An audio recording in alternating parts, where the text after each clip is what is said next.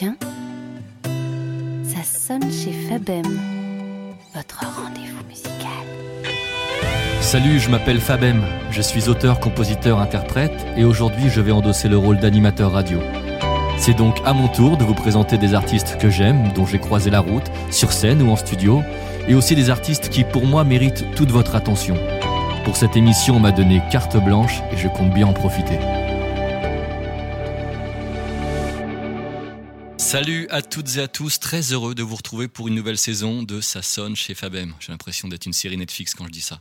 Euh, L'année dernière, j'ai reçu des artistes, musiciens, auteurs, compositeurs, interprètes tels que Gauguin, Cyril Hada, Simon Mimoun de Debout sur le Zinc, Emmanuel Urbanet des Vrigels, Simon Chenet ou encore Jules. J'ai pu échanger également avec l'animateur radio et producteur Manu Lévy qui entame sa douzième saison avec énergie. Et enfin, j'ai conclu cette première année de podcast avec deux beatmakers de renom qui travaillent avec les plus grands rappeurs français et internationaux. J'ai nommé MKL et Tariq Azouz. Aujourd'hui, tout comme avec Gauguin il y a un an, j'ai en face de moi quelqu'un que j'aime profondément, un être que j'admire pour ce qu'il est et pour ce qu'il réalise. J'ai la chance d'être son ami depuis plus de 20 ans et ça semble bien parti pour durer. Alors même si dans ce podcast on parle plus souvent de musique, c'est avec beaucoup de plaisir que je vais m'ouvrir au 7e art. Car son truc à lui, son métier, ce qui l'anime, c'est le cinéma. Plus de 30 films en tant que chef monteur et depuis 2020, le voilà également auteur-réalisateur. Son premier film documentaire Vibrato, l'écoute des victimes du Bataclan, sorti en 2021 et salué par les professionnels et le public, c'est avec beaucoup de joie et d'émotion que je reçois mon ami Jérémy Leroux. Salut Jérémy, comment tu vas? Après une telle introduction, je ne peux aller que bien. Il y avait, il y avait beaucoup de mots euh, très émouvants, surtout sur la fin. Et, euh, faut s'accrocher. On va parler cinéma, on va parler un peu musique. Et puis on va parler aussi euh, podcast également, car ton premier film est à l'origine issu d'un podcast diffusé sur Arte Radio et qui s'intitule L'écho du Bataclan. Avant tout cela, je vais tenter de retracer ton parcours. Tu es né à Nancy en 1985. Ensuite, tu as connu pas mal de mouvements, tu as pas mal bougé, pas mal de déménagements. Tu es aussi le premier d'une fratrie de trois enfants. Moi, je connais pas finalement ton enfance. Ça ressemble à quoi, l'enfance d'un Jérémy? Oh là là euh, Là, ça faut demander à ma sœur pour savoir ça. On l'attend. L'enfance d'un Jérémy, j'ai pas beaucoup de souvenirs et je suis pas très bon pour ça. Après, ce qui peut nous relier à ce dont on va probablement parler euh, durant, euh, durant ce, moment qui nous réunit, c'est que j'ai rapidement, enfin c'est un de mes rares souvenirs conscients, mais j'étais très très encouragé dans la voie artistique. D'accord. Le dessin, Très très très tôt. Alors il y a eu une espèce de mythe familial comme quoi j'avais un espèce un don euh, issu euh, enfin de, génération enfin de mon père, de mon grand-père. Mon grand-père, c'était un homme des bois, il connaissait bien la nature, il dessinait beaucoup les champignons, euh, entre autres, mais plein de trucs. Et mon père a, entre guillemets, hérité de ce don. Enfin, encore une fois, je pense que c'est de l'ordre du mythe, mais c'est rigolo. Ton père dessine aussi? Mon père dessinait aussi. Je me, souviens avoir vu des, dessins de mon père euh, quand il était euh, au lycée, des dessins de, voitures, euh, de choses comme ça, qui étaient quand même assez techniques. Et je me dis, ah ouais, tiens, quand même pas mal. Et moi, je suis, bah, je suis rentré dans le dessin, bah, un peu comme mon gamin actuellement, c'est genre des, monstres ou des dinosaures. Quoi. Ça a été les dinosaures j'ai beaucoup, beaucoup pratiqué et j'étais très, très encouragé, ce qui aide, je pense, même pour la suite. Et tu as essayé après euh, rapidement de, de, de, tenter de faire de la bande dessinée, en tout cas de, faire des premières planches comme ça. Est-ce que tu dirais que tu as toujours eu envie de raconter finalement? Ce que tu racontes aujourd'hui à travers un, un autre art, mais est-ce que dès le début, tu avais envie de raconter? Je pense, ouais. euh, après, c'est voilà, vraiment de l'ordre de l'intime et quasiment de la, névrose, mais euh, oui, je pense qu'il y a, eu quelque chose de ça, ou en tout cas d'être euh, d'être un peu le personnage principal d'une histoire qui se déroulerait pour moi. ça a pris différentes formes, beaucoup, beaucoup dans l'imagination, et puis. et puis à travers, oui, la production, la production de, dessins. la bande dessinée, ça arrivait vraiment tard, quoi. C'était, c'était, voilà, période euh, adolescence quoi. Je, suis tombé sur un prof qui était qui était superbe quand on était dans les Vosges et je me souviens on était c'était un, large atelier où il y avait pas mal de personnes de jeunes qui qui, qui étaient en apprentissage enfin qui étaient qui qui, recevait l'enseignement du, maître, quoi, qui était assez cool. Et, euh, en fait, bah, tout le monde y allait un petit peu à son niveau, quoi. Et je me souviens d'un gars qui était plus grand que moi et qui avait sa propre, son propre personnage de dessin. Il avait, c'était le personnage d'une, d'une, jeune femme. C'était un peu un, une ambiance un peu manga. Et j'étais impressionné par sa capacité à pouvoir dessiner toujours le même personnage dans différentes situations et de faire une continuité. et je me suis dit, oh là là, ça c'est génial. Et je me suis frotté un petit peu à ça. Et ça n'a pas été très très heureux, mais j'ai, j'ai pris beaucoup de plaisir quand même. Vous débarquez en 98, tu as 13 ans. Après, je fais ta connaissance euh, un peu plus tard au lycée Louis Bascan, dans lequel tu obtiens en 2002 ton, ton bac S. Alors, moi, je me souviens Dès que je t'ai connu, que tu avais déjà envie de faire du cinéma, Mhm. euh, je me rappelle euh, chez tes parents d'une pièce dédiée, tu avais ton petit cinéma à toi avec une impressionnante euh, collection de DVD. Comment tu as rencontré le cinéma et à quel moment tu as décidé d'en faire ton métier? Comment j'ai rencontré le cinéma, je m'en souviens plus vraiment. Je sais qu'il y a eu une espèce de bascule entre un peu le dessin, mais le dessin c'était une activité très très solitaire et à partir du moment où il y a eu une, une, une vie sociale euh, beaucoup plus euh, remplie, euh, folle et tout ça, dont tu as fait partie, mon cher Fabien, j'ai vraiment délaissé peu à peu le dessin. J'y suis revenu pour tes, pour tes, pour tes travaux. quoi. Ouais, justement, je fais une petite parenthèse parce que même si tu n'en as pas fait ton métier, dès que j'ai commencé mon projet euh, Fabem, je t'ai associé, hein, je t'ai souvent associé à mes projets. Mhm. Tu as, eu la, la gentillesse de, de faire mes, les illustrations de pas mal de mes albums et même des affiches concerts. Donc c'est vrai que tu es revenu un petit peu au moins pour mon projet. Euh, Donc j'invite les gens à aller regarder les, les pochettes, elles sont sur, sur mon site. Eh Et oui, vous verrez régalez-vous, le- régalez-vous. Vous verrez le, le travail de, de- de mon ami Jérémy Leroux. Est-ce qu'il y a eu au moins un film en particulier, un réalisateur? Il n'y a pas eu de déclic sur euh, voilà, un film ou un réalisateur où tu t'es dit, ok, là je veux faire ce boulot-là? Pas forcément. Non, pas forcément. En fait, c'était euh, bah, l'adolescence, c'était, je sais pas, les films, les films de mecs, quoi. Je me souviens, je sais pas si ça. Il y a eu un moment donné où j'ai rencontré le cinéma de John Woo. Ouais, d'accord. Tu connais John Woo Ouais, ouais, ouais, ouais. ça, Oui, ça- castagne pas mal, quoi. Et puis effectivement, c'est vraiment un truc de gaillard. Euh, et je me souviens, j'avais un pote, euh, mais on était très jeunes. Hein. Bon, J'étais en CM1 et un pote qui, qui, qui faisait du, du Viet Vodao, qui était fan de Jean-Claude Van Damme à l'époque. Donc on faisait des, des, des trucs dans la cour et tout ça, enfin des, des entraînements. Et puis, euh, bon, qui me parle de Jean-Claude Van Damme, je crois que j'avais pas jamais vu de film de Jean-Claude Van Damme. Et puis il me dit, bah là, il y en a un qui sort, là, et c'était en français, c'était Chasse à l'homme. Euh, et c'est tu Ça sent le cinéma tu, d'auteur. tu vois ou pas? Non, mais c'est très. Ouais. Et c'est- le premier film que John Woo est venu faire faire, en- enfin, est venu faire en, à Hollywood, parce qu'avant, il a eu une grosse carrière à Hong Kong. Ouais. Et euh, voilà, il est arrivé, il a tourné, euh, c'était euh, Hard Target, quoi, le, le- le titre original. Et ma mère me l'achète en cassette vidéo. Je- Elle est complètement inconsciente, parce que quand tu vois le film, tu dis, mais attends, mais moi, j'avais violent. 10 ans, quoi. Ouais, c'était assez violent. Et, euh, et j'ai vu, j'ai vu le film, en- du coup, en VHS chez moi, et je me suis dit, bah, c'est dingue, Jean-Claude Van Damme. Et en fait, j'avais pas compris, c'est pas Jean-Claude Van Damme que je découvrais, c'est John Woo.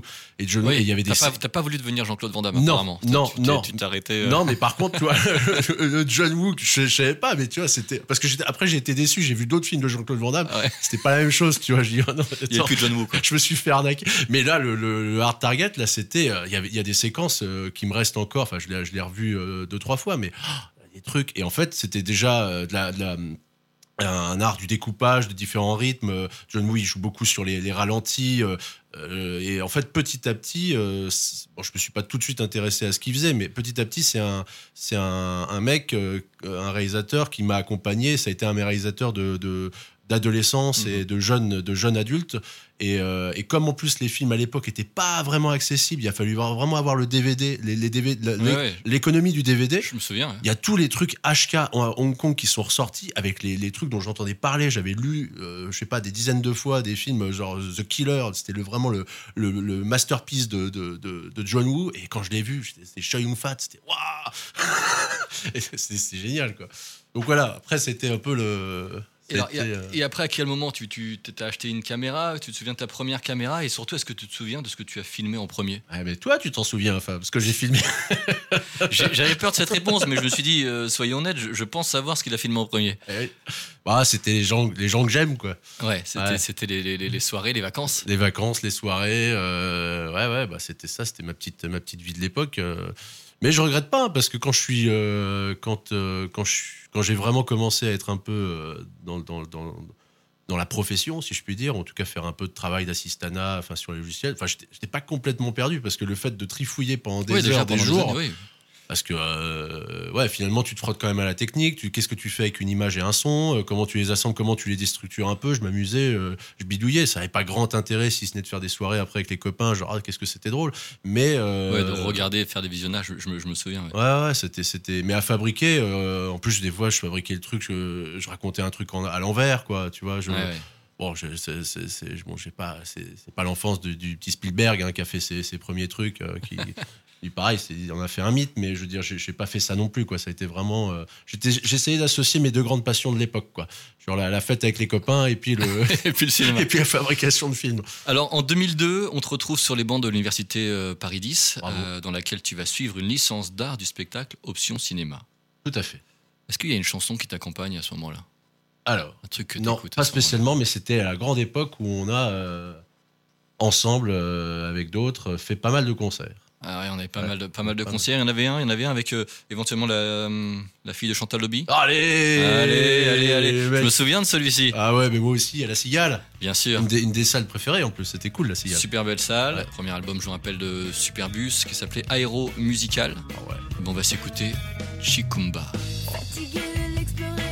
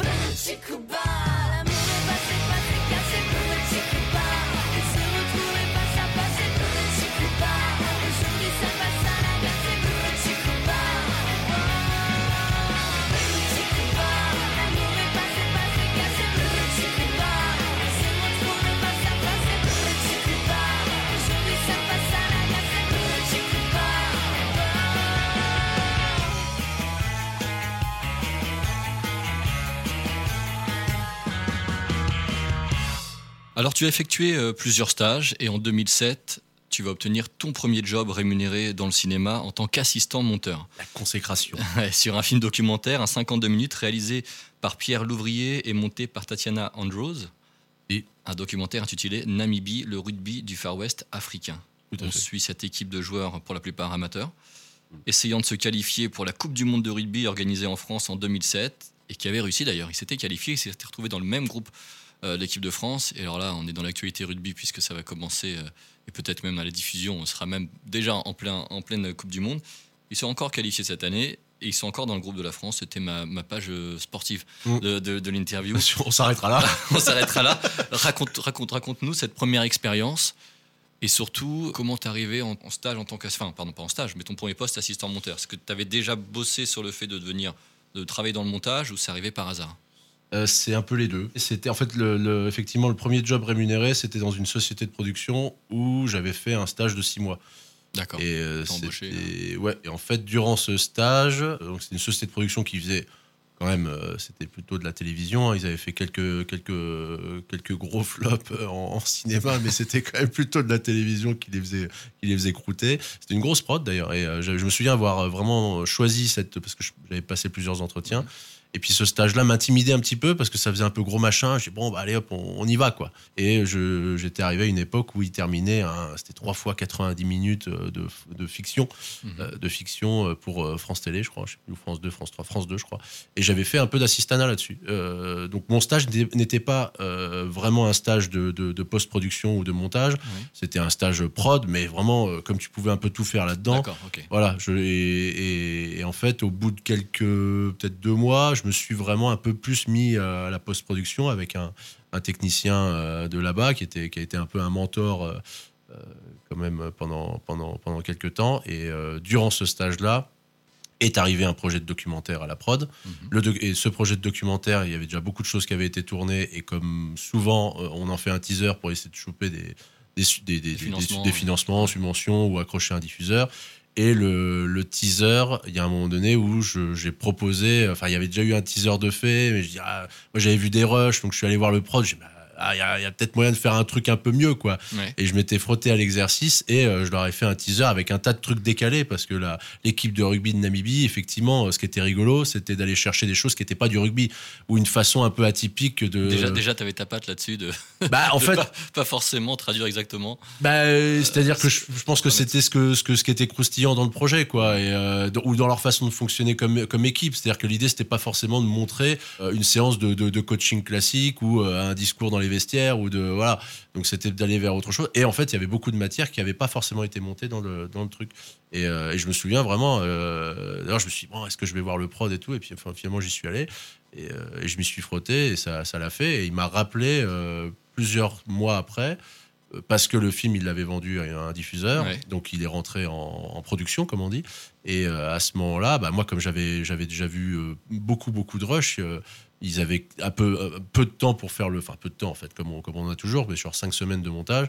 Bon, bah, Jérém, toi, tu connais bien les trucs, tu vas assister la, la, la chef monteuse. euh, Alors, ça consiste en quoi le boulot d'assistant? Bah, c'est assez variable. Euh, ça dépend. Là, en, si je veux résumer, c'est faire tout ce que le chef monteur ne fait pas, quoi. Alors, ça Mhm. dépend un peu. Pour le coup, ça dépend du chef monteur. c'est le boulot un peu moins. Alors, enfin, je vais pas, dire moins intéressant, mais plus. Bah si, Plus peu- opérationnel, ça. ouais, c'est un peu ça- ça- potentiellement ça peut être quand même très chiant, hein, chef monteur. hein. D'ailleurs, Ouais. je suis content de pas l'avoir fait beaucoup euh, et le fait, à mon avis, de pas être allé dans la fiction, moi, euh, m'a épargné ça parce que quand tu vas dans la fiction, euh, bah c'est très hiérarchisé, et tu te fais des, des kilomètres, des, des, des années avant, de avant de devenir chef. avant de devenir chef monteur, c'est très militaire en fait. Et en fait, moi, j'ai pas été beaucoup assistant. Oui, parce que je, en 2010, trois ans après, tu, tu, tu deviens chef monteur. Ouais, ouais, ouais, un peu par- pareil par accident parce que t'as pas beaucoup d'argent. C'était un film, euh, un film fragile euh, a priori pour le circuit sale, mais euh, peu de financement et il fallait le faire. C'était Laïcité, Inch'Allah. Laïcité, ouais, le film qui est redevenu Laïcité, Inch'Allah. Oui, avec, alors justement, parce que c'est un film qui a fait, qui a fait polémique sur le premier titre. Ouais. Donc c'est- le tout premier film que tu as monté de, de A à Z. Entre temps, j'avais j'avais fait euh, donc j'avais fait monteur quand même sur euh, enfin assistant monteur sur l'équipe Namibie et entre temps il y avait eu un autre film pour euh, pour une chaîne de télé un documentaire que j'avais repris un peu à, mi parcours euh, où le, le- le montage avait été entamé donc j'avais retrou- retrouvé toute la session et bah, j'avais fini le truc sur deux semaines quoi avec un, un réalisateur que je connaissais pas à l'époque et euh, pareil était un peu tremblant j'ai dit bon est-ce qu'on va être à, à la hauteur du truc? Et puis bon finalement ça l'a plutôt bien fait mais euh, mais c'était euh, il y avait une, une expérience un peu Un petit, un intermédiaire petit peu intermédiaire, ouais avant Laïcité, Inch'Allah. ouais Ce premier film, ce documentaire plutôt franco-tunisien, Mm. traite de la place de l'islam au sein de la population tunisienne et il est présenté hors compétition au Festival de Cannes en 2011. Donc, Ok. Quand même, pour un premier film. Oui. Euh, alors, je, je vous le dis quand même euh, en off, je crois que je l'ai appris à, à Jérémy Leroux que, son, que ce film qu'il avait monté avait été quand même présenté au Festival de Cannes. Je me souviens qu'il. Enfin, j'y suis pas allé, moi, c'est pour ça, à ma décharge. J'étais jeune, je m'en foutais, mais c'était. euh, c'était. c'était eu- je sais qu'il y a eu des projections avec le distributeur et tout ça. C'était pas une sélection quand même officielle. il y a, il y a eu. Il y a eu il y a eu une de mémoire, hein, de mémoire. Mais en fait, c'était c'était rigolo hein, de, de- de vivre tout ça parce que et c'était c'était assez fort parce que effectivement le sujet était était, était fort. C'était juste avant le printemps arabe, juste avant la, la, la- le que ça pète en, en Tunisie. Euh, donc on avait commencé le montage courant décembre, sachant que ça a pété euh, justement autour du 20 décembre et ça a vraiment euh, fin décembre début début début janvier 2011. Et je me souviens, ça m'avait ému parce que je recevais des images de, de là-bas, quoi, de la Tunisie, parce que la réalisatrice avait tourné l'été d'avant. En gros, elle avait tourné pendant le ramadan et elle avait un peu que- questionné les gens. Bon, bah, tu, tu jeûnes, tu jeûnes pas. Si tu jeûnes pas, est-ce que tu le dis? Enfin, C'était un peu le point de départ d'une réflexion sur la place de la religion, de la religion dans, la, dans la société tunisienne. Après, bon, bah, le printemps arabe est sorti et en fait, elle, y est retournée. Elle est allée voir parce qu'en fait, ça a, ça a déclenché beaucoup, beaucoup de choses, dont la prise de parole publique d'un tas de gens qui sont montés à Tunis, des, des, gens de, de, la, de la campagne. Et il y avait des, des, des scènes merveilleuses euh, dans les, les, les, places principales de, de, Tunis où les gens se parlaient politique et un tas de trucs. Et euh, je recevais les images et c'était hyper émouvant. Je dis, ah là là, mais j'avais l'impression d'être euh, d'être très. Comment dire, d'avoir, d'avoir, d'avoir, d'avoir de la chance quand même de pouvoir euh, visionner des trucs comme ça sur des heures. Tu sais, euh, je, vraiment, c'est un, des, c'est un des premiers trucs que je me suis dit là en tant que monteur, c'est quand même, c'est quand même une place privilégiée pour ça, quoi. Parce Ouais. que tu, tu, tu vois la matière première vibrer avant que tu la fabriques et que parfois, parfois que tu l'éteignes un peu. Enfin, faut être, faut être Oui, oui. lucide. Et, euh, et c'est, c'est, c'est magique. C'est vraiment, vraiment canon. Que ce soit dans ces trucs-là ou dans les, dans les entretiens qu'on peut te donner, c'est, c'est trop beau, quoi.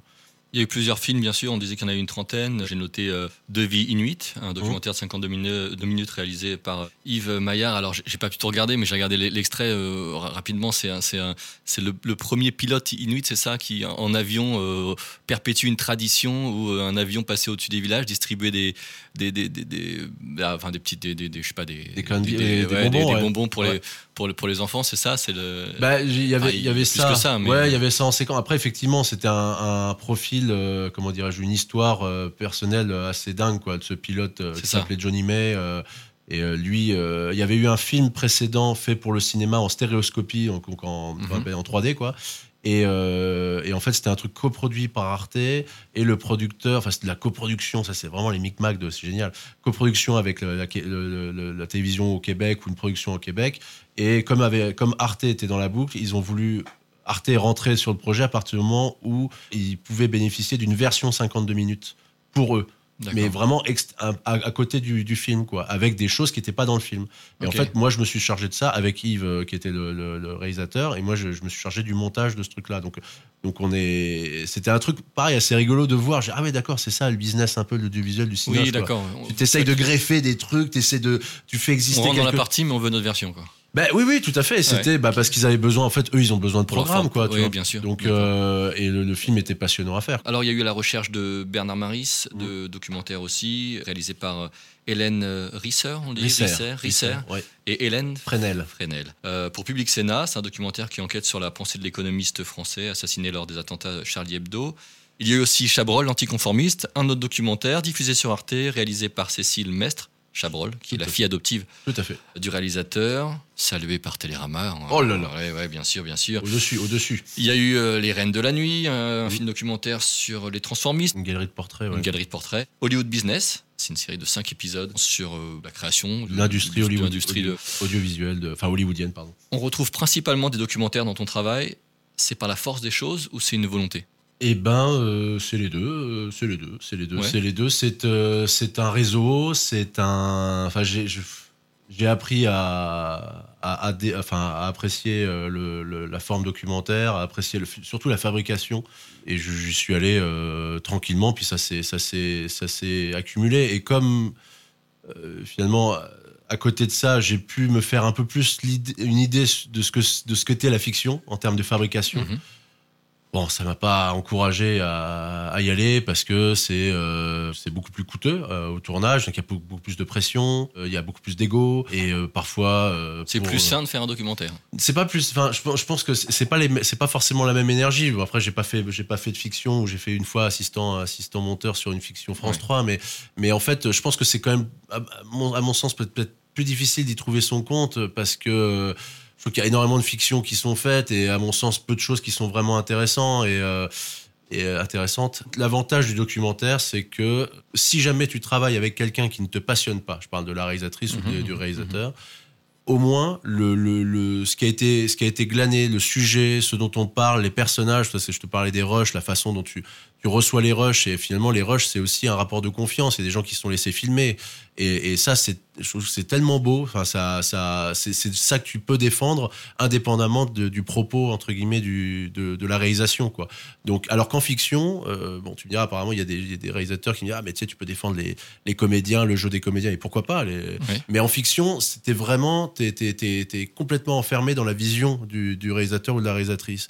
Et, c'est, je pense que ça peut potentiellement amener beaucoup plus de tension parce que euh, c'est, plein de doutes tout ça pour la personne qui chapeaute ce truc-là. Et c'est, parfois vraiment, enfin, je veux dire, pourquoi faire ce film, quoi Très honnêtement, il y a, des, un moment donné, il y a un tas de fictions où tu te dis, mais ça sert à quoi, en fait? Hmm, Euh. À part faire tourner une économie, et pourquoi pas, on passe un bon moment. Mais, mais sinon, dans le but, euh, enfin, vraiment, l'objectif pour le spectateur à venir, est-ce que ça nourrit quelqu'un? Alors que je trouve qu'en documentaire, entre guillemets, c'est plus facile. Pourtant moi je ne fais que rêver. La tête dans les nuages. Dis, y a quoi dans ta playlist? Jérémy, t'écoutes quoi en ce moment? Ah, bah rien, mon cher Fab, euh, c'est Non, ça. c'est faux, c'est faux. C'est faux, mais euh, si, comment ça s'appelle? C'est Laura Marling? Laura Marlin, chanteuse folk anglaise Tu connaissais ou pas? Pas du tout. Pas du tout. Elle m'a fait vraiment penser à l'univers, euh, bah, je vais dire folk plutôt irlandais, euh, Lisa ou, euh, Ouais. euh, ou même Damien Rice et, euh, et autres The Swell Season. Ouais, ouais. Donc t'écoutes ça en ce moment Bah, un, je un petit peu de folk, un petit peu de folk. J'ai écouté euh, pas mal, ouais, là, euh, cet été. euh, je l'ai envoyé à Hugo, d'ailleurs, à Gauguin. Ouais, il va tu, connais ça? il, va, il va bien aimer. Le titre s'appelle Rambling Man, Ouais. issu de son album I Speak Because I Can. Ça, c'est- ça, c'est parfait ça. On va écouter un peu de folk. And screaming your way to your dead. Creatures veiled by night. Following things that aren't right. And they're tired and they need to be led. Or you're screaming your wail to your dead. But give me to a rambling man. Let it always be known that I was who I am. We're beaten, battered, and cold. My children will live just to grow. But if I sit here I'll be blown over by the slightest of breeze. And the weak need to be led. And the tender are carried to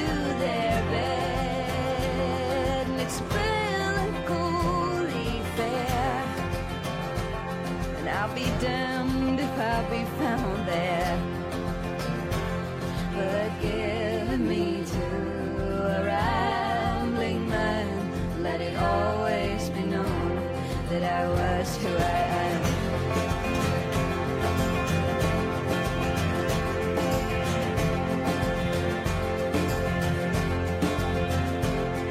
It's funny how the first chords that you come to are the minor notes that come to serenade you. And it's hard to accept yourself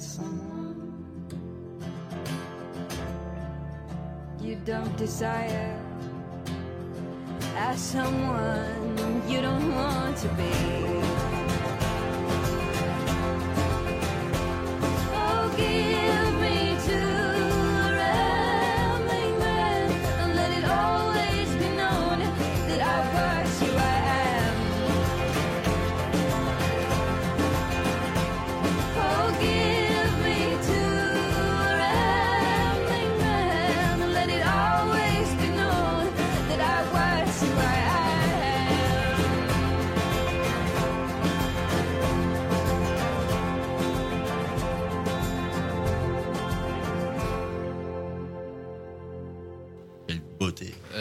Donc c'était Laura Marlin. Alors pour les fans de série, on peut l'entendre dans la dernière saison de la série Peaking Blinders. Ah, le mec ouais, C'est vrai Et ouais, bien sûr. Et puis je dis ça parce que je sais que t'aimes pas les séries.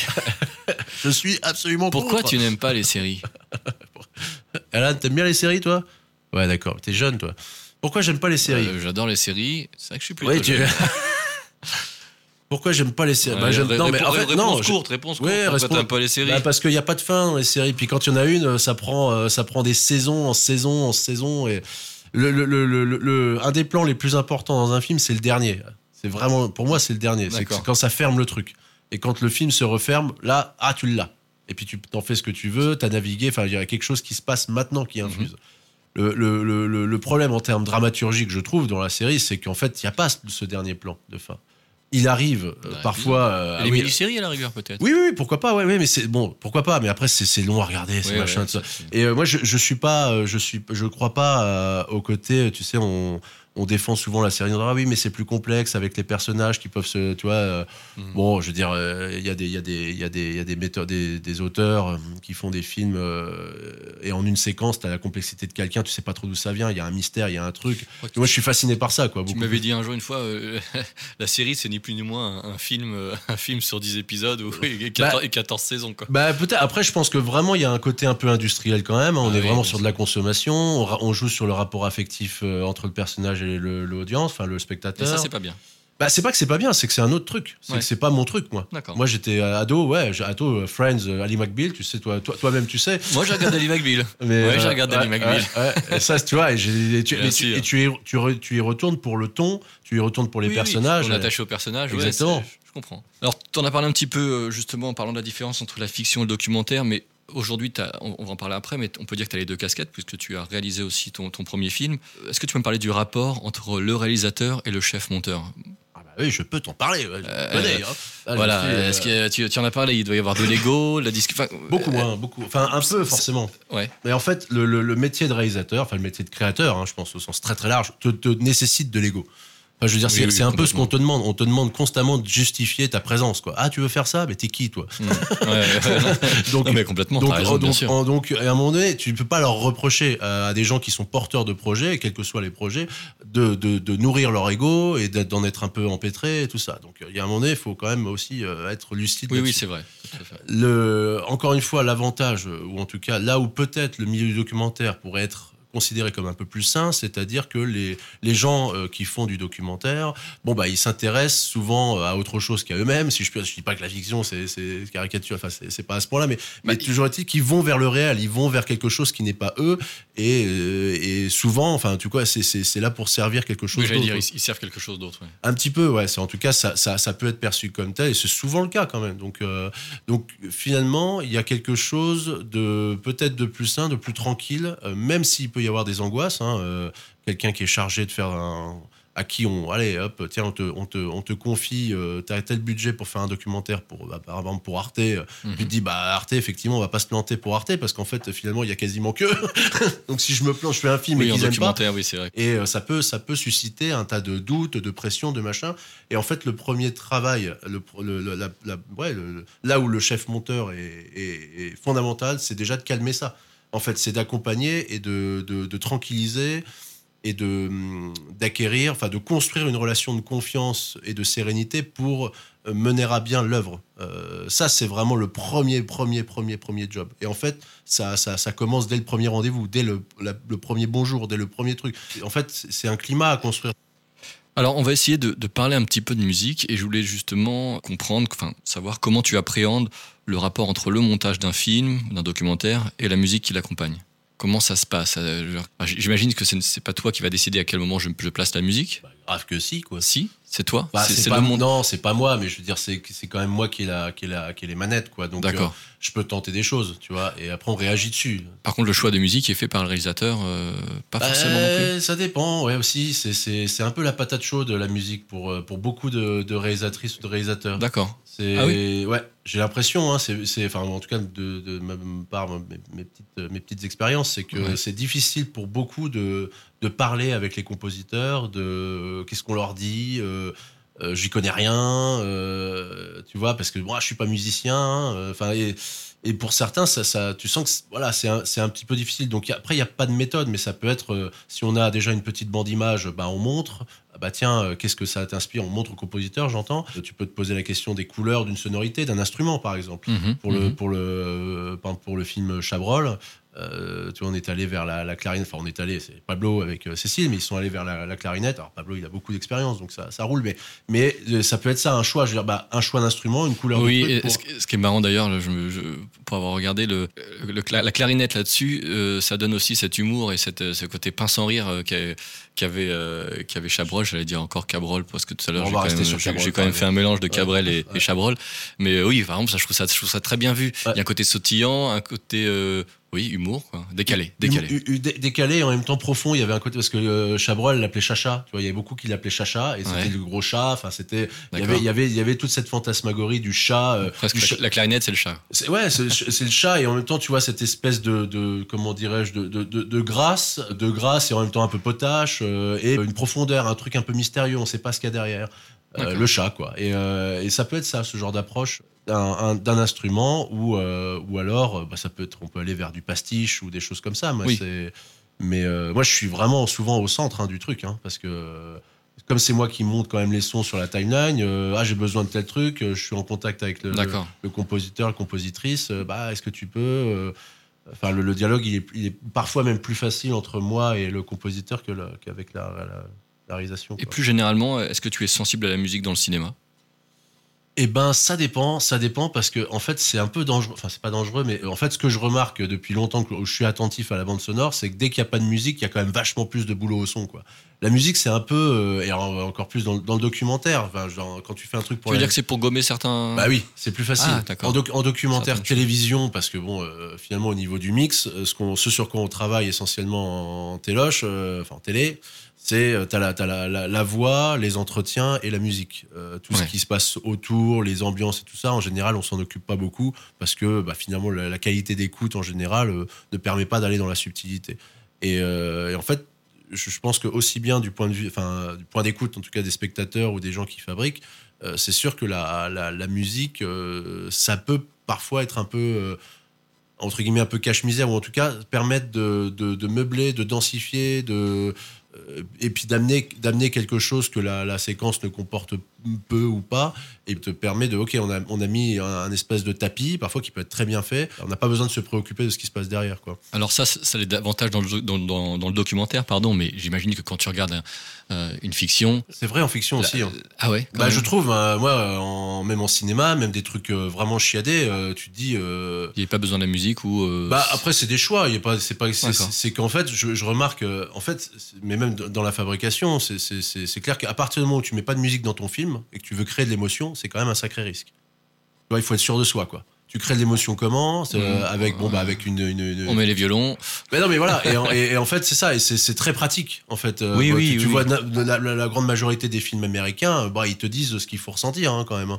Je veux dire, Ah, tu veux dire que voilà, on met les violons, c'est à ce moment-là faut pleurer, on met, on met le. c'est un peu ça. On met de la pop, c'est- Oui, oui, à peine caricatural. De toute façon, c'est vraiment des outils qui sont, pour le coup, la musique, c'est un outil qui est extrêmement efficace pour ça, mais qui du coup, c'est quasiment fasciste, quoi. Ouais. C'est, c'est, et dans le, dans le, dans le, dans le, dans la fabrication de films, ça, ça peut être, euh, ça peut être formidable. Mais je remarque en tout cas, moi, dès qu'un, dès qu'on me parle d'un film, ah, il y a pas de musique, tu vois, ou en salle, Mhm. quoi, je dis, ah bah tiens.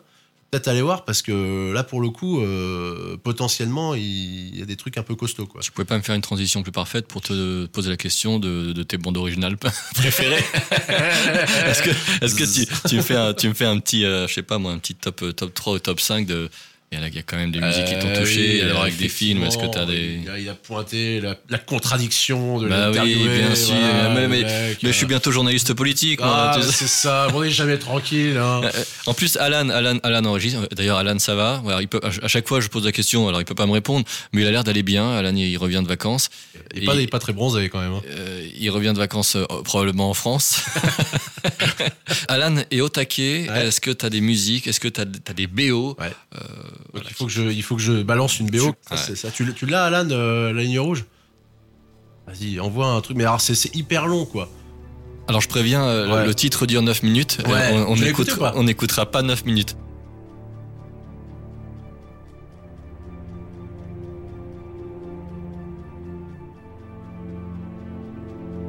Ça commence tout doux comme ça et ça fait que monter. C'est une espèce de progression euh, vraiment progressive.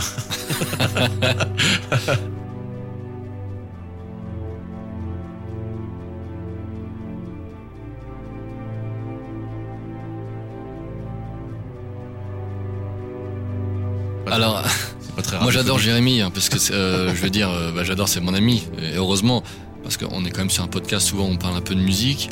Euh, là, je lui demande une BO, il me met La Ligne Rouge, euh, super film, euh, musique réalisée par Hans Zimmer. La musique dure 3 minutes, et pour arriver à son apogée, euh, 3 minutes, Non, 9, neuf minutes, minutes. 9 minutes, pour arriver à son apogée, c'est dans les 3 dernières minutes. Ouais, ouais, mais c'est pour, faut, faut Bon. voir le film en même temps. T'as une deuxième chance, tu peux nous mettre un, t'as un, deux- t'as un deuxième Ah, titre alors, je, je éventuellement. vois, alors, titre. je vois quasiment de la même année, c'est vraiment l'apothéose cinématographique, en tout cas pour la 20th Century Fox, hein, parce que je crois que c'est le même studio. C'était Fight Club. Tu l'as, Fight Club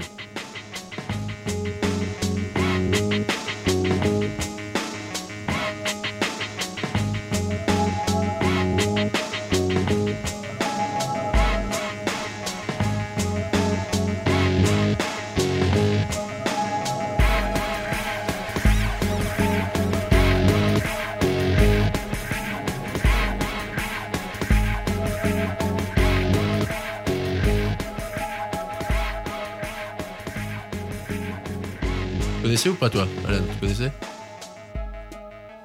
Oh là là Ok, ok. Il a pas vu Fight Club. Et Alan n'a pas vu Fight Club. Mm. C'est, annoncé. C'est voilà, ça sera dans le podcast. Alors tu as, tu as vu quand même la ligne rouge, ou pas non plus? Alan, Et nous Alan- aussi, nous Alan aussi. me répond non, j'ai vu la ligne verte. nous, nous aussi, on l'a vu. Donc en termes de BO, donc on, on a dit Fight Club, la ligne rouge, et après tu m'as parlé. Je connais pas ce film. Lequel? Bright Star. Bright Star, tu l'as. Ah, il faut que tu Non, vois. je l'ai pas vu. Ah putain, il faut que tu vois ça. C'est vrai, c'est une jolie, c'est une, petite comédie. euh, C'est une petite comédie. Tu connais American Pie? J'ai grandi avec American Pie. Eh ben c'est pas ça. C'est pas du tout pareil. Mais ça, ça, en fait, il y y y a quelque chose de, de commun dans le rapport homme-femme comme ça, la séduction, le truc. C'est vrai? Non. pas du tout. C'est un truc extrêmement romantique, c'est oui, ça? oui, oui, Ouais, oui, ok. mais c'est sur la, c'est la, c'est la, c'est la vie d'un poète. Il n'y a euh, pas la maman de Stifler. quoi. Alors je crois pas. Ça a été coupé au montage. Bah, on écoute et la chanson Negative Ah. Capability. Capability.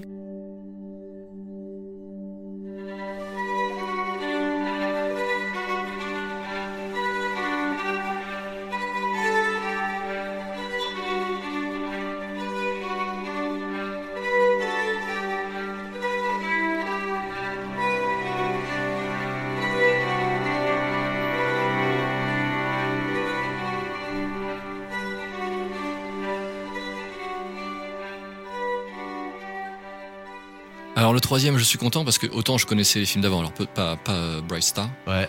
mais Ali. Et je connais la chanson. Ouais. euh, Tomorrow. puisque c'est- et puis, on co- et puis euh, Salif Keita. Mhm. Et on connaît sa fille en plus. Ouais, alors, Euh, ouais, toi plus que moi. Mais... Ali avec Will Smith, le biopic sur le boxeur Mohamed Ali. Mhm. Allez, on écoute ça.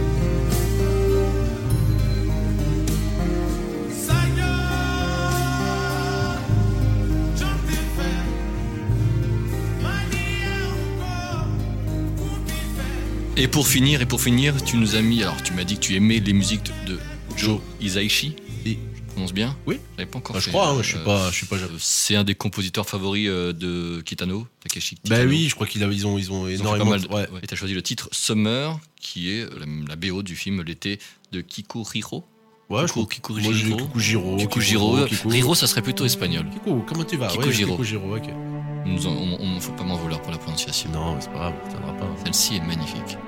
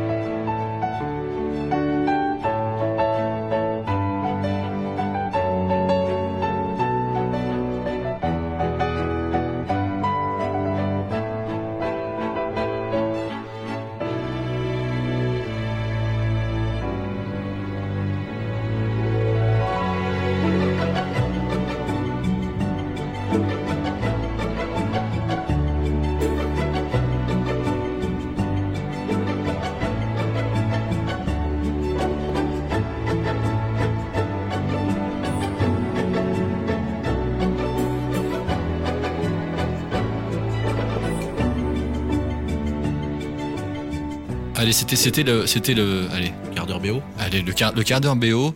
Alors avant qu'on ferme la, la page chef monteur et, et attaquer euh, justement ta partie réalisateur et auteur et parler de, de tes projets, est-ce que tu aurais un conseil à donner pour quelqu'un qui souhaiterait euh, aujourd'hui faire ton métier et, et devenir chef monteur? Bah, c'est de, de faire, quoi. Enfin, c'est vrai que c'est maintenant, et c'est encore, c'était déjà vrai à l'époque, euh, c'est de, les outils sont quand même euh, accessibles, euh, ça l'est encore aujourd'hui, et je trouve que l'avantage du, du documentaire, c'est que c'est en bas de chez toi, quoi. C'est-à-dire que t'as pas besoin de partir, euh, tu vois. euh, Alors peut-être le conseil que j'aimerais donner, c'est, enfin, si tu veux faire un projet de documentaire, pars pas en Inde pour filmer des, tu vois. Non, non, mais, Mais je, suis obligé de faire le parallèle avec le, le gros succès du documentaire sur, sur Orelsan. Je veux dire, son frère, Ah son oui. frère a fi- finalement Oui. juste descendu de sa chambre Oui. et, et- et a filmé son frère. Oui, et c'est, et d'ailleurs c'est la, c'est un vrai pari, puisque et c'est la beauté du, de, de, de la, comment dirais-je, de la trajectoire, c'est la beauté du, du film en fait. Oui. Et, et dès, et dès que, d'ailleurs, enfin, je sais pas, c'est, c'est, un- c'est une espèce de série ce truc-là. Oui, il y a la deuxième saison euh, qui, est, qui est sortie après, mais oui. Ouais. Oui. Donc dès, dès, dès que tu commences à basculer un peu dans le film promotionnel, c'est ça perd de sa saveur. Ce qui est rigolo, c'est de les voir bouffer des pizzas. Euh, qu'on voit dans la deuxième saison, puisque ça ouais, y est, euh, ça. bon, le succès est là Ouais, et, ouais. et Et c'est peut-être un peu moins authentique. Bah, c'est nécessairement moins authentique parce qu'il il se pose forcément la question de l'image. Alors, je dis pas qu'ils se la posaient pas euh, parce qu'à partir du moment où ils ont fabriqué euh, le, le film, euh, ils sont, ils sont. Mais, mais il y a mais vrai- au, moment de la captation. Bah ouais, quand il est à l'hôtel, le machin. Mais c'est vrai que tu peux. euh, c'est- vraiment, c'est immédiatement accessible et en fait euh, de faire, de, de, de rencontrer les gens, de pas faire forcément seul aussi d'ailleurs, de, de vraiment de Tout de suite fédérer une équipe ou d'avoir. Ouais, ou en tout cas même deux, deux, trois personnes de partager parce que c'est quand même c'est ce que ce qui est beau, je trouve, dans la fabrication de films, c'est que tu le fais pas tout seul. Ça, c'est un point que pour moi, c'est vraiment un point très important. La, la fabrication, elle est, elle, est, elle est collective avec des rôles différents, bien bien déterminés euh, parfois. Euh, il, peut y avoir une hiérarchie, il y en a, mais euh, c'est collectif et ça, c'est cool. Bon, allez, on referme la porte sur le métier de chef, chef monteur et ouvrir celle de, qui concerne l'auteur, le réalisateur. Ça fait seulement trois ans que tu uses de ces qualificatifs. Et, et pourtant, je t'ai presque toujours connu en train d'écrire. J'imagine que la réalisation en 2020 de ton premier podcast, L'écho du Bataclan, t'a conforté dans, dans- dans ce nouveau statut. Produit et diffusé sur Arte Radio. On peut également retrouver l'écho du Bataclan, pardon, et ça, l'écho du Bataclan sur YouTube.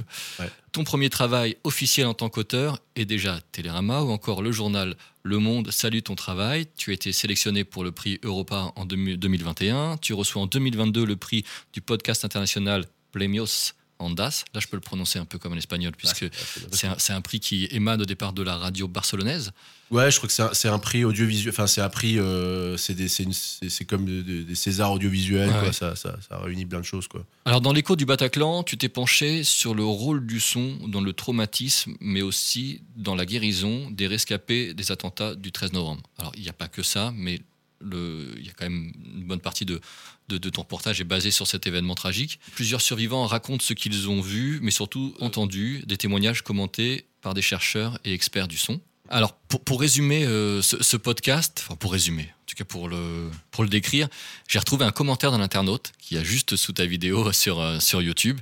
Tu vas me dire si tu es d'accord. hein. Ouais. Une magnifique symphonie de témoignages qui, à travers un prisme d'analyse varié, va à contre-courant du voyeurisme insupportable et rend un hommage de haute voltige intellectuelle. Merci de nous démontrer encore une fois que nous pouvons apprendre de tout et toujours nous réapprendre. Non, c'est nourri. C'est pas mal ça. C'est nourri. C'est- c'est- C'était- c'est- joli. Une phrase ambitieuse. ouais. Alors, on va écouter, c'est difficile, hein, c'est un podcast qui dure un peu plus d'une heure. Ouais. Euh, ça va pas forcément, c'est c'est juste pour, pour mettre un petit peu dans, dans l'ambiance. On va écouter quelques minutes de, de ce podcast. J'avais entendu euh, un bruit.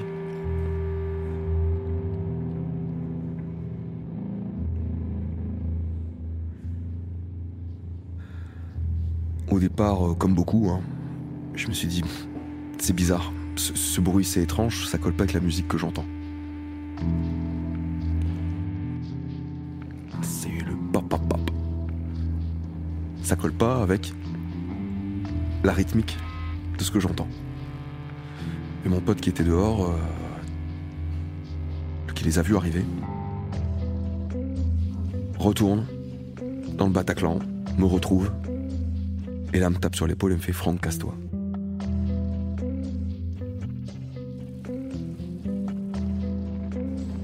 Et mes yeux euh, décalent vers la gauche. Et là, je vois, je vois les armes cracher, quoi.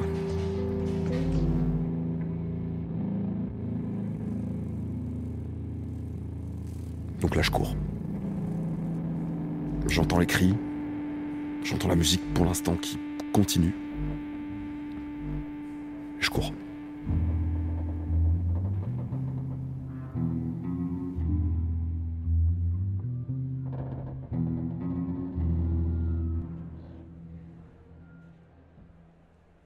super concert, euh, tout le monde se marrait, euh, super énergie. euh, les gens faisaient la fête, il y en a qui avec des masques, des cornes. Ça dansait, ça chantait, ça faisait des coucous en haut sur les gens d'en bas. Enfin, c'était vraiment super vivant. Jusqu'à ce que euh, ben, on entende les, premiers sons euh, en bas euh, de, bah, de pétard. Parce que de toute façon, il n'y a pas d'autre mot. Je vois pas. Parce que moi, je savais pas que c'était une arme. hein, euh, voilà. C'était vraiment un son qui arrivait de plus en plus fort d'en dessous. Au départ, j'ai cru que c'était un, jack qui, y avait un faux contact ou avec une enceinte peut-être qui prend feu ou quelque chose parce que j'entendais des gens crier en bas. Donc je me suis dit il y a un problème en bas. Et puis euh, c'est en voyant sur scène euh, le chanteur écarquiller les yeux, euh, genre il se passe quoi? Le guitariste balancer sa guitare derrière lui et se barrer. Et j'ai vu le batteur ben, descendre de son siège et se mettre comme ça derrière sa grosse caisse. Et là on s'est dit il y a quelque chose qui se passe. Les rafales. Les rafales. Et les cris. Les premiers cris qui arrivent. Merci Alan. Alors, quelle a été ta, ta démarche et comment est venue l'idée de traiter notre rapport au son avec en toile de fond ce tragique événement lors du concert des Eagles of Death Metal?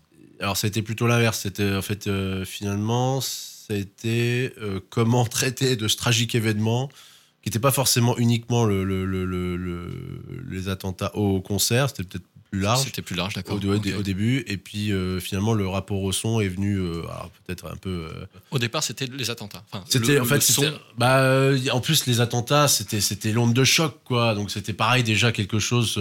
t'étais déjà dans le champ lexical du sonore. toute la ville était soufflée. Enfin, en tout cas, moi, je vivais à Paris et. Et en, allant se balader dans les quartiers euh, autour de la République, autour de, bah, la belle équipe, tout ça, euh, le lendemain, il faisait, très doux. C'était un samedi soir assez cool et il y avait personne dans les rues. Enfin, il y avait du monde, mais je veux dire, c'était pas la vie que tu pouvais avoir euh, effectivement une semaine avant. Et ça, faisait déjà une, comment dirais-je, une expérience étonnante en termes de, rapport entre image et son. C'est-à-dire qu'on est à Paris, c'est le, samedi soir. Sais pas, il y a 80% de la ville qui a rien d'autre à foutre que descendre boire une bière et puis personne ne le fait quoi. Et c'était c'était c'était déjà un peu troublant et en plus t'avais bah t'avais des bon il y avait déjà des, des- fleurs, des bougies, puis des impacts de balles énormes dans les vitres là de de la belle équipe et euh, ou à côté et je me disais mais ah, ça devait être euh, dingue euh. enfin la veille pareil c'était c'était un climat assez doux beaucoup de monde était dehors et ça devait les tirs tu les entends qu'est-ce que ça devait être d'entendre comme ça ces tirs de calage résonner dans les rues de Paris? Et euh, je, me suis tout de suite dit bah y avait il devait y avoir beaucoup beaucoup de personnes des milliers de personnes qui n'ont fait que entendre ça. Et, euh, et je pense que l'écoute enfin c'est déjà à mon avis extrêmement violent de, Et- de- Tu as décidé presque instantanément, quand tu as Ouais. ressenti ça, de, de, de dire Bah, je, vais faire quelque chose ouais, dessus. d'explorer ouais. Et, et le format podcast, tout de suite, ça a été une évidence? Non, non, non, parce que Pourquoi je- le format podcast au bah, parce que ça s'est dessiné. Bah, ça c'est, en fait, c'était un- quand même un travail d'écriture et de rencontre assez long. hein. Ça a été euh, plusieurs années euh, d'écriture un peu personnelle, d'aller glaner un peu des infos, de quelque part de gagner aussi une forme de légitimité parce que bon bah toi t'es le petit loulou qui se balade dans le dans le quartier tu dis ah bah tiens je vais faire ça mais puis comment tu à un moment donné euh, quelques mois après peut-être un non c'était euh, ouais deux ans après euh, tu te confrontes à une association, une des associations de victimes, tu leur dis bah j'ai envie de faire ça, tu vois, il faut quand même, faut, faut, faut avoir navigué un peu quoi. Et donc ça a été vraiment un long processus et le format podcast, moi je, je, je connaissais pas trop le podcast, j'écoutais pas des masses euh, et en fait euh, je, je me suis assez vite euh, dit ah ça serait intéressant d'avoir les deux supports et, et même idéalement de faire le podcast avant le film pour Oui, alors, défricher quoi. C'est ça justement, parce que peu après la réalisation de ce podcast, tu décides, ou alors peut-être que tu l'avais déjà pensé avant, Ouais. de l'adapter en film. Ça va devenir Vibrato, l'écoute des victimes du Bataclan, diffusé en 2022, Euh, ta, ta, ta, ta, ta, 2000, J'ai un petit doute. euh, 2021, 2021. fin 2021. Là encore, la profession euh, n'est pas insensible car tu reçois pour ton premier film l'une des 30 étoiles distribuées par la SCAM, Société civile des auteurs multimédia. Oui. Un prix récompensant 30 films documentaires parmi l'ensemble des films diffusés euh, sur une année. Ouais. Alors je connais ta modestie, hein, euh, mais tout de même, est-ce que ça t'a fait quelque chose de Ouais, ouais, bah oui. Ah oui, oui, oui, oui, c'est super, c'est super. D'autant que bon, la diffusion, elle n'était pas, Enfin, je veux dire, c'est- quand même, c'est quand même limité, quoi. C'est Ouais. peu, peu de monde, peu de personnes euh, ont vu le film. euh, Il y a beaucoup, beaucoup de choses qui sont produites. Enfin, c'est la guerre, la diffusion, de toute façon. Ouais. Et euh, là, ce genre de récompense, bah, effectivement, c'est les, c'est des gens du métier, c'est des, des auteurs, réalisateurs comme moi, et c'est extrêmement bienveillant. Moi, je connaissais pas la SCAM, je les ai rencontrés. enfin, c'est super. C'est vraiment, c'était un très, très bon moment. ouais. Alors, comme je disais, ce premier film, euh, c'est en quelque sorte, bah, c'est enfin, une adaptation en, en, en image de ton podcast. Mais est-ce que tu as voulu. Non, tu pas forcément d'accord. Bah non, Euh, parce est-ce que- Est-ce que tu as voulu cependant amener quelque chose de différent dans le récit ou tu es resté fidèle au podcast? C'est quoi le lien Euh, Enfin, Bah- le lien, on le voit, il est évident. Oui, le, le, le, le point de départ, enfin, je voulais tout de suite faire un film. D'accord, ok. C'est C'était- avant ça. Ouais, c'était, ça a été d'emblée un film parce que je suis spectateur de films, parce que j'aime bien. euh, d'ailleurs, c'est un truc qui m'avait un peu dérouté à la fabrication du podcast. Un des trucs que j'aime bien faire, même au montage, c'est de dissocier l'image du son. Et donc, pour pouvoir le faire, il faut avoir l'image et il faut avoir le son. Au podcast, t'as plus d'image. Donc, peu, ah, qu'est-ce que je fais? Euh, Et tout de suite, dans l'ADN un peu de- du, du film, justement, de recueillir les témoignages, je voulais pas montrer les personnes qui, qui, qui témoignaient, par exemple, les victimes. Et l'idée, euh, c'était de travailler avec de la danse, euh, de, de, de- de- voilà, d'amener quelque chose de différent, de d'ouvrir un peu. De, je voulais pas que ça soit voyeuriste. Je voulais pas qu'on qu'on soit en train d'observer effectivement ces gens-là. Ah bah tiens, qu'est-ce qu'ils vont euh, Bon, ils, ils vont pas très bien. Et puis de suivre finalement la progression. Enfin, c'était pas non plus euh, un truc de guérison, tu vois. C'est pas ça non plus, toi. C'était vraiment essayer d'explorer ce qui s'est passé, ce qui s'est joué euh, à l'écoute pour le corps, même la danse incarne ça, et ce qui a été brisé, quoi. Et pour petit à petit potentiellement revenir à quelque chose de, l'ordre de l'état normal ou d'une reconstruction. Mais je pouvais pas prétendre. Et euh, du coup, dès le début, il y avait cette histoire de, de, son d'un côté, de danse de l'autre. Euh, donc, euh, il y avait, c'était un film. Depuis le départ, c'était un film. Et le, podcast, il est arrivé un peu comme un espèce d'outil de travail, une version intermédiaire, si tu veux. À partir du moment où j'ai pu accrocher avec toute l'équipe d'Arte Radio, qu'ils étaient motivés pour faire le truc, que eux, ils sont quand même. Euh, Enfin, ils sont, ils sont experts, ils sont super, ils sont. Bon, c'est devenu un- une œuvre à part entière euh, que, que- qui a été. Enfin, ça a été merveilleux de, de faire ce truc. Toujours hein, bien, bien sûr disponible sur Arte Radio Ouais. et sur, sur YouTube. Ouais. Donc voilà, en, en tout Ouais, cas, ouais, c'est ce s'agit du bah, podcast. C'est l'avantage de Arte Radio aussi, c'est que même encore maintenant, effectivement, ah bah qu'est-ce que tu fais? Bah j'ai fait ça, et puis bah c'est en ligne. Alors que le film, bah il faut que je t'envoie le lien avec le code et machin. Et alors, Ouais, Arte Radio, c'est- c'est en ligne. Et Arte Radio, ils font un, ils font un, un travail merveilleux depuis depuis des années. Mais c'est vrai que euh, c'est pas un travail de podcast à la base, dans le sens où le truc il est quand même extrêmement dense. C'est fouillé, c'est machin. C'est vraiment effectivement des années de travail. Et il y a peu de podcasts comme ça Bien sûr. parce que c'est un travail qui était destiné à un film. Et d'ailleurs, c'est assez violent de voir la différence. Moi, ce que j'aime dans le podcast, mm, en tout cas maintenant j'en écoute un peu plus, c'est aussi le côté un peu esquisse. C'est que tu vas faire des petites choses, mais qui sont extrêmement profondes. Tu vois, ça, ça peut être très très beau, ça.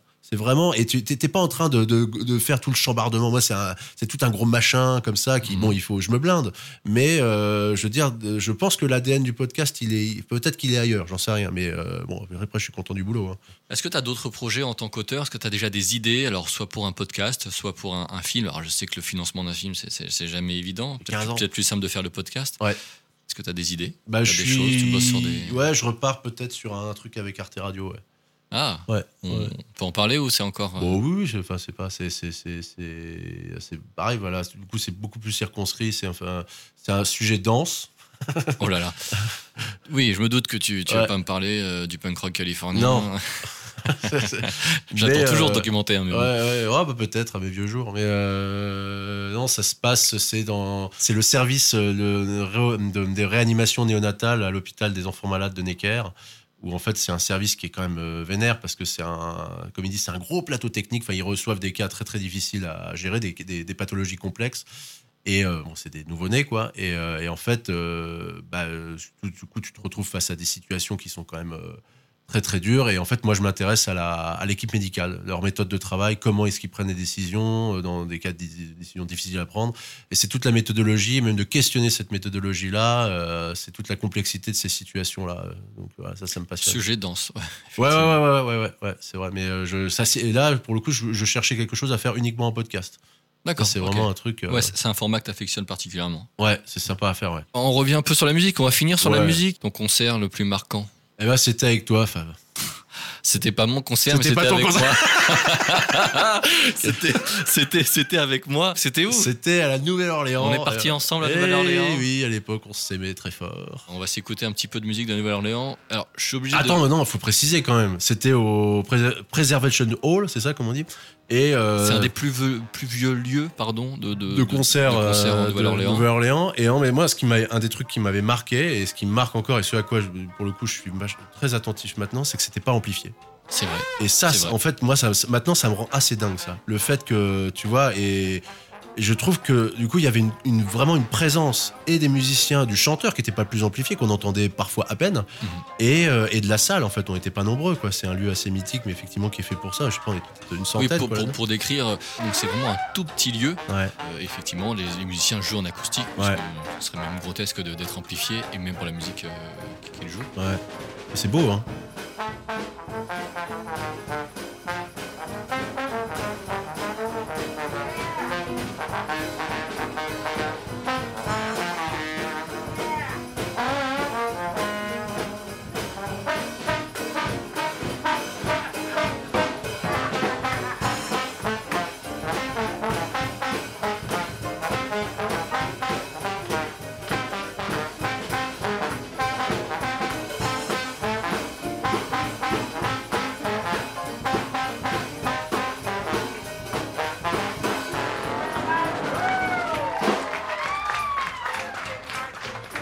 Ça rappelle des très très belles vacances. Et ton prochain concert?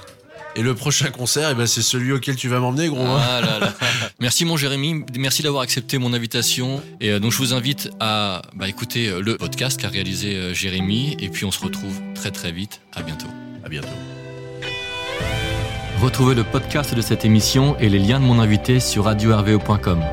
Partagez-moi vos coups de cœur sur Facebook ou Instagram, Fabem officiel. Fabem. C'est fini pour aujourd'hui. Vous êtes le meilleur soutien pour les artistes, alors continuez de les écouter, d'aller les voir en concert, procurez-vous légalement leurs albums. Bref, c'est vous qui faites vivre la musique.